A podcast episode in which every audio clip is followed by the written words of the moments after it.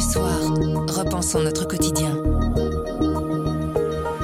Aujourd'hui, on vous propose une réflexion sur le fake, sur le mensonge, la mauvaise foi, le faux vrai, un peu d'épistémologie pour les nuls, mais sans se prendre la tête. Ça s'appelle Reconnaître le faux. C'est un essai écrit par Umberto Eco.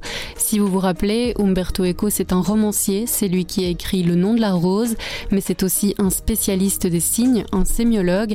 Alain Lallemand, journaliste culture, nous parle de ce tout petit essai d'une cinquantaine de pages qui nous met sur la piste du vrai du faux. Je m'appelle Sandrine Puissant et vous écoutez le bouche à oreille du soir.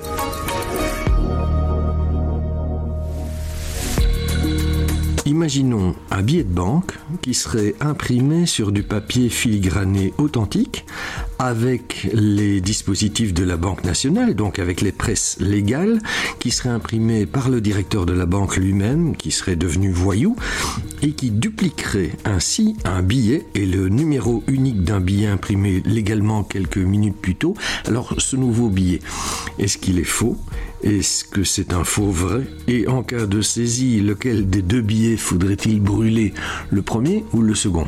C'est un des exemples d'amusement, d'agacerie que développe Umberto Eco dans un petit livre qui s'appelle Reconnaître le faux, publié chez Grasset. C'est bluffant. Hein Lorsqu'un romancier comme ça s'empare des mensonges, des fake news, des fictions, des contrefaçons, ben, le meilleur service qu'il puisse nous rendre, c'est un peu de revisiter nos fondamentaux, de saper gentiment nos certitudes, peut-être un peu trop convenues, et nous obliger à peser nos mots, la précision de nos outils.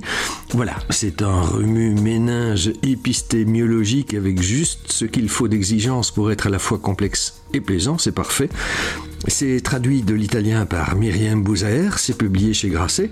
Ça fait 64 pages euh, tout compté, donc euh, c'est une lecture d'un soir, et c'est signé Umberto Eco.